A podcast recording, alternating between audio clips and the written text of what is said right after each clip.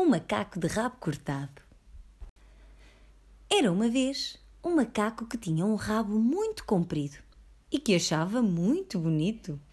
Um dia, ao passar pela rua, passou perto de um parque onde muitas crianças se divertiam a brincar.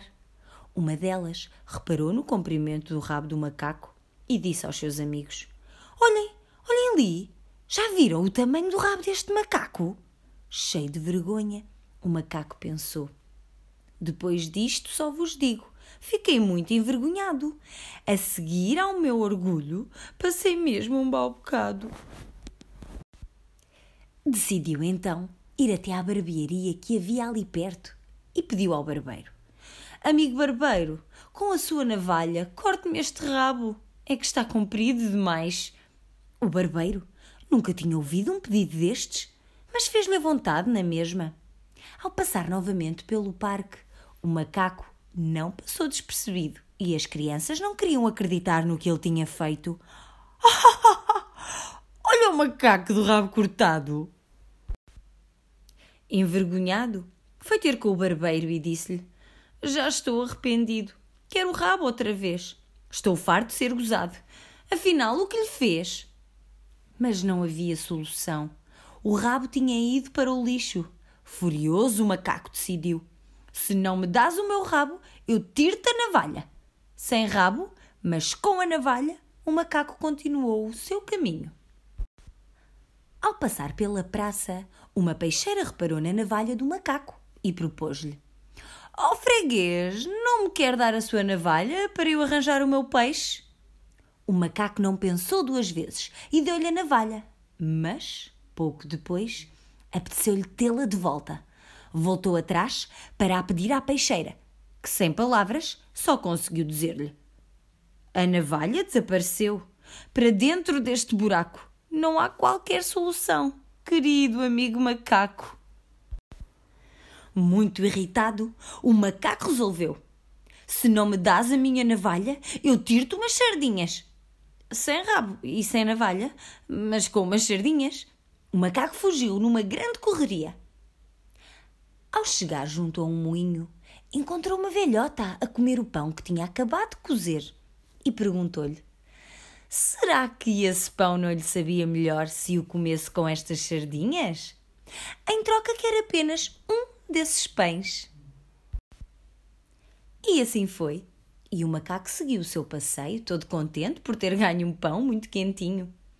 No entanto, ao provar o pão sem mais nada, o macaco lembrou-se das suas sardinhas e decidiu ir ter de novo com a velhota para lhe pedir aquele petisco de volta.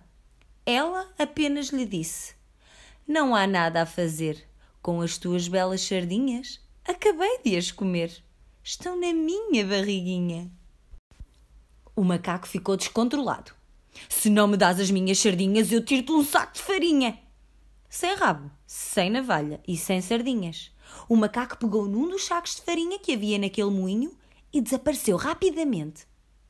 No caminho, parou perto de uma escola para descansar, pois o saco de farinha era muito pesado.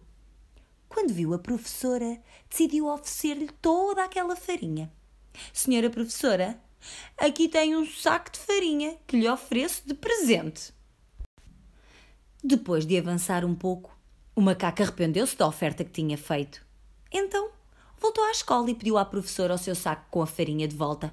E ela respondeu: Usámos a tua farinha, não a posso devolver. Fizemos bolos e biscoitos que acabámos de comer. O macaco não queria acreditar que isto lhe estava a acontecer outra vez. E, muito zangado, disse à professora: Se não me dás o meu saco de farinha, eu tiro-te um livro. Sem rabo, sem navalha, sem sardinhas e sem farinha, o macaco foi-se embora. Desta vez com um livro. Mais à frente, encontrou um rapaz que estava na rua a fazer violas e decidiu deixar-lhe o seu livro.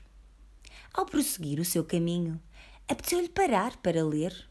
Então resolveu voltar, junto do rapaz, que, surpreendido, respondeu: Tornei a levar para a escola o livro que me deixaste. Há bocado não o querias, agora é que te lembraste. Desiludido e ofendido, o macaco reagiu de imediato. Se não me dás o meu livro, eu tiro-te uma viola. Sem rabo, sem navalha, sem sardinhas, sem farinha e sem o livro.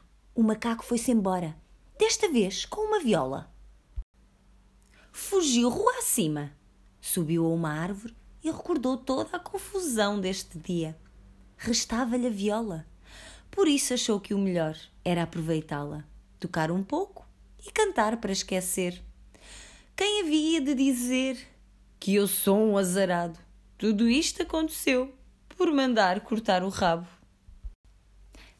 A principal mensagem que o macaco nos deixa aqui talvez seja a necessidade de pensarmos nas consequências dos nossos atos e na importância de construirmos um projeto em qualquer decisão que tomemos. Facilmente uma criança se identifica com este macaco, turbulento, cheio de atividade, ideias fervilhantes e a ânsia de satisfação dos seus desejos.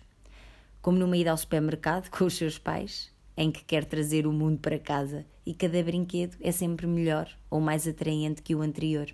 A criança vem-se confrontada com uma escolha difícil e angustiante.